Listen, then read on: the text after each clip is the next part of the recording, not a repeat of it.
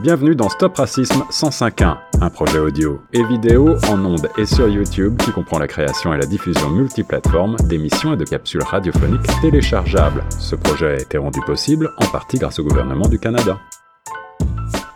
Bonjour Julie Obonsawin, bienvenue à Choc FM 105,1 dans le cadre du projet Stop Racisme sur le thème participation sociale, rendu possible grâce à l'appui du gouvernement du Canada. Alors, Julie Obonsawin, tu es bien connue, tu fais partie de la nation Abenakis, n'est-ce pas? Et tu es basée au Québec. Tu es aussi bien connue comme passionnée de la communication, une activiste qui veut faire connaître, qui veut donner une voix aux cultures autochtones. Et tu es aussi la cofondatrice de cette compagnie de production qui s'appelle euh, Cassiwi si je prononce bien Kassewe, qui signifie euh, ensemble. Donc, euh, on aimerait euh, connaître ton histoire, ton parcours professionnel, ta motivation et aussi beaucoup nous parler de cette nouvelle série, en fait, que tu viens de produire qui passera sur les ondes de, de TFO, en fait, cette semaine et la semaine prochaine dans le cadre de la journée d'aujourd'hui. C'est le 21 juin, c'est le début de l'été, youpi. Mais c'est aussi c'est aussi la journée nationale des peuples autochtones. Et le mois de juin, soulignons-le, est également le mois de l'histoire des Autochtones. Alors, bienvenue Julie,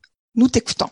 Quoi, Yannick, ça me fait vraiment plaisir d'être avec vous euh, aujourd'hui, surtout en cette journée nationale euh, des Autochtones. Je suis très contente de pouvoir discuter euh, avec vous.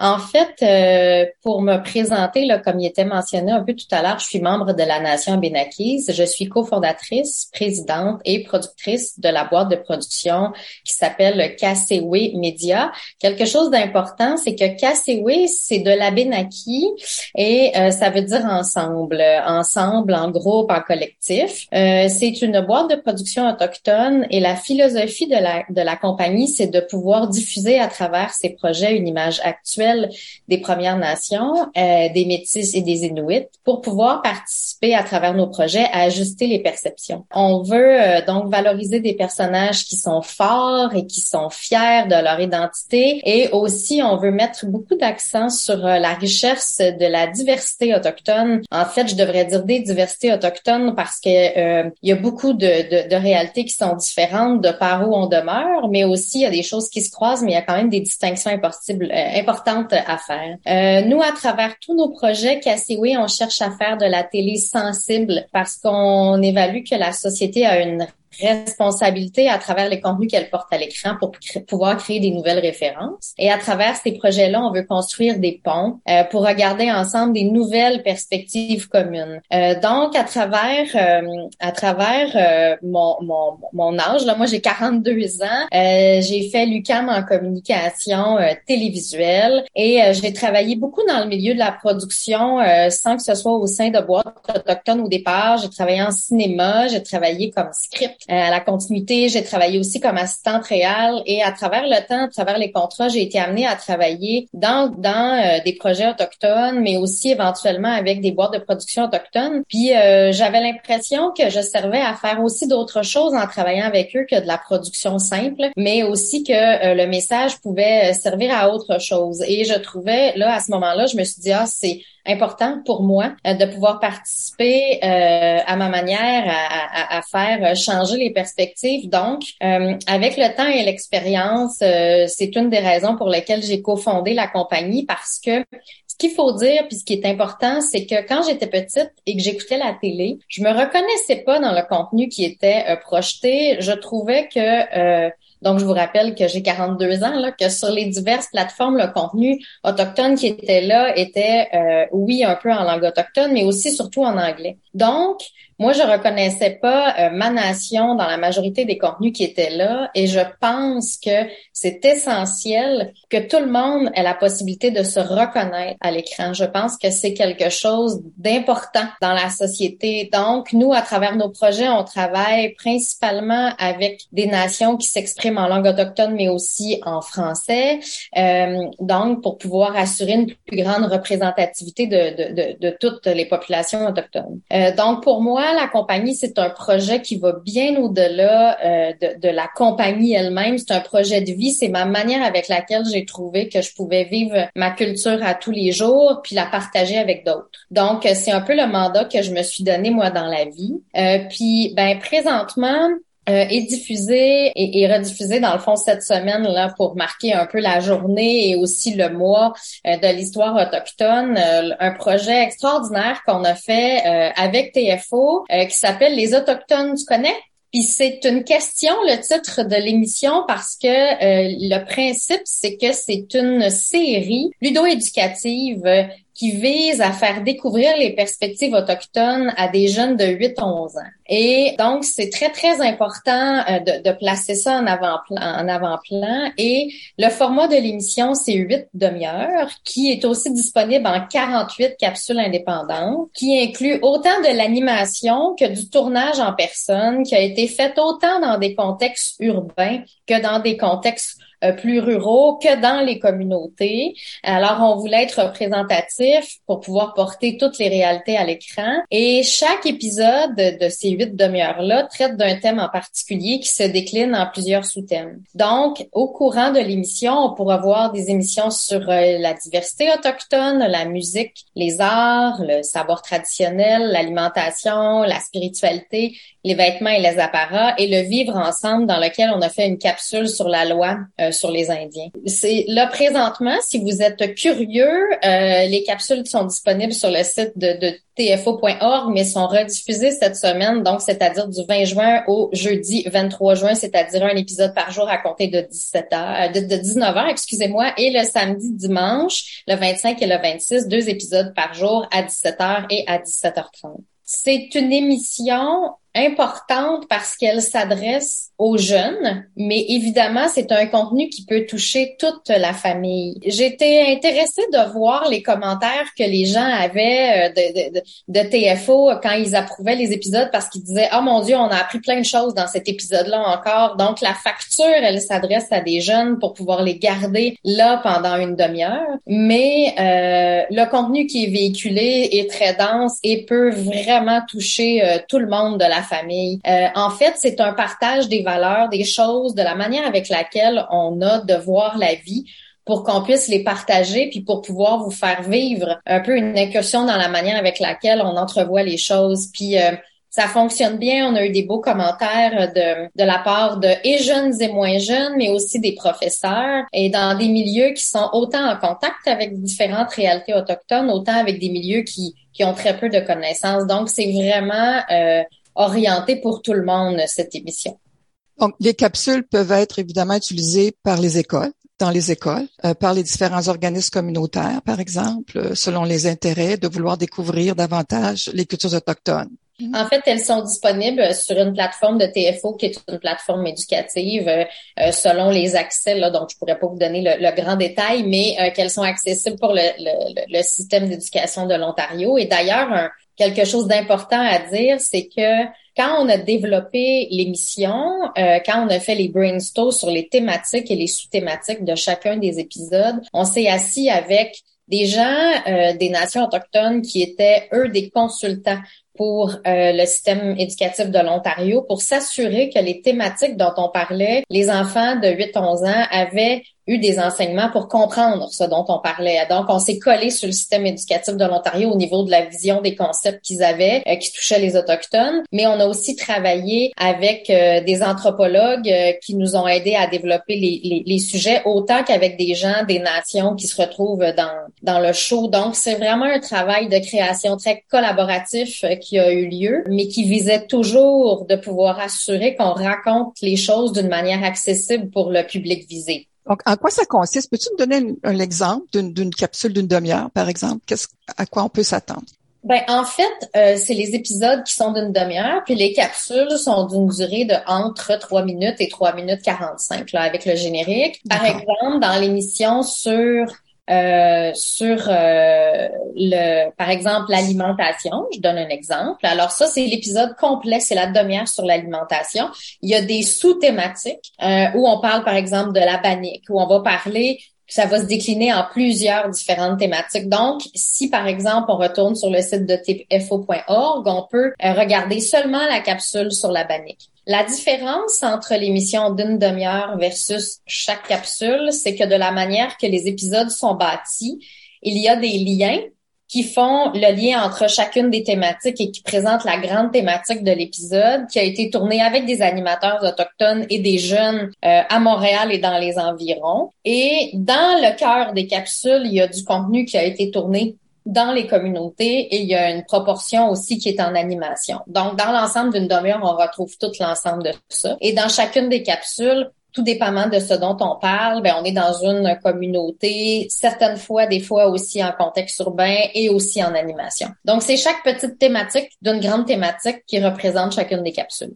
Oui, très complet, très, très complet. Euh, tu as mentionné la bannique. Je ne sais pas si les, les, auditeurs connaissent. C'est quoi la bannique? Ben, la bannique, c'est euh, un pain, euh, c'est un pain euh, qui est très présent pour nous dans les différents événements, mais aussi dans les familles, dans les regroupements. C'est quelque chose qui est assez commun là, à toutes les nations. Et par exemple, si vous allez, on va vous inviter à venir cet été dans les powwows, à venir rencontrer les gens, à sortir de chez vous, à pouvoir voir. Il y a des powwows qui sont compétitifs, il y a des powwows qui sont traditionnels, il y a des powwows qui sont aussi plus familiaux. Ça dépend des communautés, mais dans chacun de ces événements-là, euh, souvent, il y a différents kiosques qui sont là où il y a de la nourriture aussi qui est plus traditionnelle. Comme si vous venez à Odanak, par exemple, vous allez pouvoir manger euh, euh, du poisson fumé. ça aussi, c'est bien typique de, chez nous, mais la bannique est quelque chose de commun. Alors, ce qui est intéressant dans la capsule de la bannique, c'est qu'on explique aussi que tout dépendamment des nations, il y a plusieurs manières de la préparer, de la cuire. On peut la préparer dans la braise du feu, on peut la préparer dans une poêle. il y a plein de manières de, fonctionner en fonction de la réalité dans laquelle dans laquelle on est. Merci des détails. Ça, ça a l'air, ça a l'air, ça a l'air bon. Très bon. ça a l'air bon.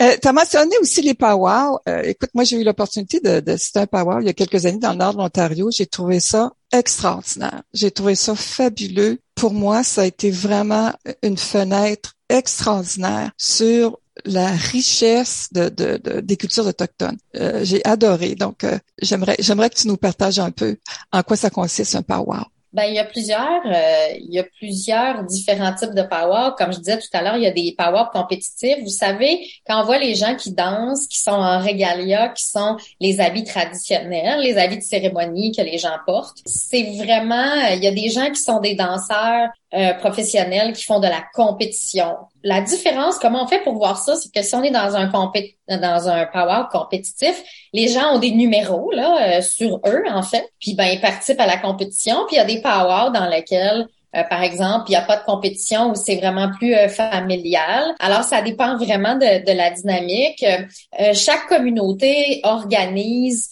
organise souvent, c'est sur une journée ou sur deux jours, plusieurs choses autour des powwows. Ce n'est pas une chose unique qui est toujours de la même manière. C'est chaque communauté la bâtie. Mais les éléments communs, c'est que c'est qu'il y a toujours une ouverture du, de la, du centre où les gens vont danser, qui est fait avec euh, de, de, manière traditionnelle avec souvent des anciens euh, combattants, le chef de la communauté. Euh, donc, c'est quelque, c'est une ouverture, une entrée traditionnelle, là, une entrée importante. Et ensuite de ça, il y a aussi toute l'étape de la compétition ou simplement des danses qui vont être être faites. Et tout dépendamment ben, de, de la grosseur de l'événement, de comment la communauté prévoit, ben souvent c'est aussi un événement où il y a des gens qui se regroupent d'une même nation, mais qui serait euh, étendu dans le territoire en plusieurs euh, communautés différentes. C'est une manière de se retrouver aussi autour d'un événement, mais c'est aussi une manière pour les danseurs de se promener, euh, pour ceux qui font de la compétition par exemple. Puis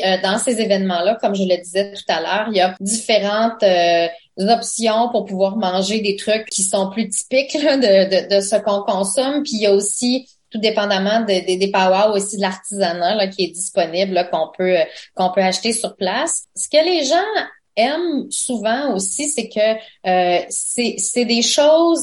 Il y a beaucoup d'apparat dans les powwows. Il y a beaucoup d'apparat. Donc, il y a les régalias. On a aussi d'ailleurs une capsule sur les régalias. Là, je vais vous inviter à, aller l'écouter pour expliquer un peu c'est quoi, au-delà du côté esthétique, qu'est-ce que ça représente pour le danseur? C'est quoi la connexion? Qu'est-ce que ça veut dire pour que les gens puissent bien saisir que c'est au-delà de l'apparence? Il y a aussi tout tout un principe euh, et un, un respect euh, envers le regalia qui doit être respecté aussi. Euh, donc, la relation entre le danseur et sa, et sa regalia aussi. Donc, c'est tout ça aussi qui fait partie du, du powwow et, de, et de comment ça se décline à travers les journées. Alors, dirais-tu que ce sont par exemple, des, euh, moi, ce que j'ai remarqué, c'est que ça m'est apparu comme un défilé avec plusieurs différentes danses, différents costumes traditionnels. Est-ce que tu es en train de nous expliquer que ces danses, en fait, ont pour objectif de, de transmettre les valeurs, de transmettre les valeurs, euh, euh, certaines valeurs des peuples autochtones? Ben en fait, il y a plusieurs aspects euh, là-dedans. Euh, les, les, les régalias, nous on dit que ce n'est pas des costumes, mais ce sont des habits euh, de cérémonie en fait qui sont liés à, un événement, à un élément, à un type de danse. Ce qui est important, c'est que le régalia, par exemple, si on, on pense aux danseuses à clochettes, ben elles ont autant de clochettes qu'il y a de jours dans une année sur le régalia. Donc théoriquement, les gens, ce que ce que moi je sais parce que je ne suis pas une danseuse de clochette, c'est que pour pour bâtir la relation avec avec sa c'est que les gens devaient en installer une cloche sur euh, leur habit par jour. Donc, il y a vraiment une relation euh, qui s'établit entre euh, la personne et sa régalia. Et à travers les éléments de la régalia, ben, je pense que c'est à travers ça qu'on passe aussi les valeurs. Ce n'est pas nécessairement écrit sur la robe qu'est-ce qu'on passe, mais c'est une manière de passer des choses, mais ça va bien au-delà de du coup d'œil esthétique qu'on a quand on voit parce que c'est impressionnant, euh, les régalias sont, sont magnifiques, mais au-delà de ça, il y a tout le lien avec ça qui est aussi très, très important et, je pense que les valeurs fondamentales qu'on porte sont aussi dans la relation qu'on a avec les choses et avec les gens et avec la manière qu'on a de, de, par exemple, de danser, puis la raison pour laquelle on fait ça aussi. Parce que la danse, finalement, c'est un symbole culturel. Hein? C'est un symbole culturel, la danse. Et, et regalia, ça veut dire quoi? Ça veut dire troupe, est-ce que ça veut dire troupe de danse ou communauté ou qu'est-ce que ça veut dire le mot régalia? Ah ben je pourrais pas vous le préciser qu'est-ce que ça veut dire euh, la régalia, mais euh, c'est la manière avec laquelle on nomme l'habit euh, de cérémonie ah, d'accord. des danseurs. C'est, c'est, c'est la régalia. D'accord. Alors revenons à, ta série Les Autochtones. Tu connais? Quel est quel est quel est ton objectif principal? Quelle est ta motivation derrière cette cette série qui en fait d'après ta description là est franchement hautement éducative. C'est un outil de sensibilisation culturelle, d'information. Est-ce que tu crois que ça va permettre une meilleure inclusion sociale des Autochtones? Comment? Quelle est ton, ben, ton articulation? Quand on présente les Autochtones, tu connais, on dit que c'est une série ludo-éducative. Ça, c'est la première chose importante. Je crois que l'aspect éducatif des choses ne doit pas nécessairement être ardu. Ça peut être sympathique aussi. C'est pour ça qu'on a intégré aussi de l'animation dans le cœur euh, de l'émission. Donc, ça s'adresse, oui, aux 8-11 ans, mais ça se veut l'idée du collectif est très importante chez les Premières Nations. Donc, nous, ce qu'on veut, c'est faire un contenu qui peut regrouper une famille, qui peut être écouté par plusieurs personnes euh, d'une même maison. Puis, en fait, on vise de permettre aux jeunes Canadiens de mieux connaître les cultures les perspectives autochtones des, des, des Premières Nations, des Métis et des Inuits. Je pense que le, la raison pour laquelle on porte ce genre de sujet à l'écran, c'est que moi, je crois vraiment que si on partage nos manières de voir, puis si on donne plus de contenu lié aux autochtones qui est disponible sur nos différents écrans, les gens vont plus comprendre notre manière de voir les choses. Et je pense que c'est aussi dans ce type de partage-là d'échange-là, euh, dans un monde qui est plus ouvert que ce que c'était il y a, il y a pas si longtemps, là, on s'entend, euh, qui va permettre tout ensemble de regarder des nouveaux horizons. Je pense que pour construire un meilleur univers, il faut mieux se connaître. Je pense que ça, c'est la base des choses. Puis pour mieux se connaître, il faut comprendre comment nous, on voit les choses, comment nous, on conçoit euh, la vie, puis quelles sont nos nos manières d'entrevoir. Qu'est-ce qui est important, c'est quoi la différence entre quelque chose de traditionnel puis de spirituel où on l'explique dans la série à travers euh, non pas une phrase mais à travers deux fois une demi-heure, puis c'est d'expliquer un petit peu c'est quoi la distinction euh, entre ces, ces deux éléments-là. Nous on est ce qu'on dit de tradition orale outre l'idée d'être de tradition orale, qu'est-ce que concrètement ça veut dire, puis qu'est-ce que ça change dans nos vies? Donc, c'est un peu ça qu'on souhaite faire à travers cette série parce que j'ai l'impression aussi que des fois, quand j'explique, par exemple, à des gens dans différentes conférences ou différentes rencontres auxquelles je participe, qui on est, puis euh, qui je suis moi, parce que ma manière d'être autochtone, elle est différente de quelqu'un d'autre. On a chacun notre manière de vivre, notre identité, et ça, c'est tout à fait normal. C'est propre à chacun des individus de, de cette terre. Mais je pense que des fois, je me rends compte qu'il y a un décalage important entre les gens à qui on s'adresse puis les gens qui nous écoutent parce que ils s'imaginent pas à quel point est-ce qu'il y a des différences qui sont fondamentales puis qui font vraiment une, une distinction importante sur la manière de voir le monde. Alors, je pense que euh, le but ultime de cette série, c'est de pouvoir parler à, un jeune public parce que le public qui est jeune, d'abord, c'est aussi les adultes de demain. C'est aussi ceux qui vont prendre les décisions. C'est aussi ceux qui vont créer le monde de demain, qui vont le peupler le monde de demain et qui vont décider à leur tour éventuellement de porter des projets à l'écran qui pour eux ont de l'importance. Donc je pense que la solution, elle est en partie euh, avec les prochaines générations parce que les prochaines générations vivent dans un monde comparativement à moi quand j'étais petite, je rappelle que j'ai 42 ans, euh, qui est beaucoup plus euh, ils sont beaucoup plus conscients de toutes les diversités, de toutes les cultures différentes et de cette grande richesse-là qui vient dans cette euh, particularité-là dans laquelle ils vivent. Donc, il faut apprendre à pas avoir peur de l'autre, mais le, la meilleure tactique pour arrêter d'avoir peur de l'autre, c'est de comprendre et de pouvoir comprendre mieux sa manière avec laquelle il vit. Donc, on travaille sur plusieurs, à plusieurs niveaux. Donc, on essaie vraiment de pouvoir euh, donner et d'échanger avec euh, les prochaines générations on essaie de, de partager nos valeurs puis de les rendre accessibles à un large public. Et on essaie aussi de, de créer des ponts pour faciliter cet échange-là. Donc, c'est un peu ce qu'on euh, ce qu'on fait à différents niveaux avec cette série-là. Puis, euh, j'ai l'impression que, bon, nous, on est Casseway Media, c'est, euh, je me plais à dire qu'on n'est pas exclusivement une, boîte de production, on est vraiment une société autochtone qui vise d'abord à augmenter la représentativité de toutes les nations euh, de toutes les diversités autochtones euh, qui sont qui sont présentes ici. Mais comme j'étais euh, quand j'étais petite, je me reconnaissais pas beaucoup parce qu'il y avait très peu de contenu, oui en langue autochtone, mais aussi en français. Ben c'est les projets majoritairement que que je souhaite porter à l'écran à travers nos différents projets. Je pense fondamentalement que il faut d'une manière très très urgente que les gens qui sont les diffuseurs, qui décident de ce qui sont qui sont portés à l'écran et les, les les, institutions qui financent les projets aussi permettre à des projets ou décident stratégiquement de porter à l'écran des projets qui représentent et qui deviennent le reflet de le reflet de toutes les identités qui sont portées dans le monde dans lequel on vit. C'est un grand euh, euh, défi parce que souvent on, on parle d'industrie cinématographique, donc on est vraiment dans des relations d'affaires.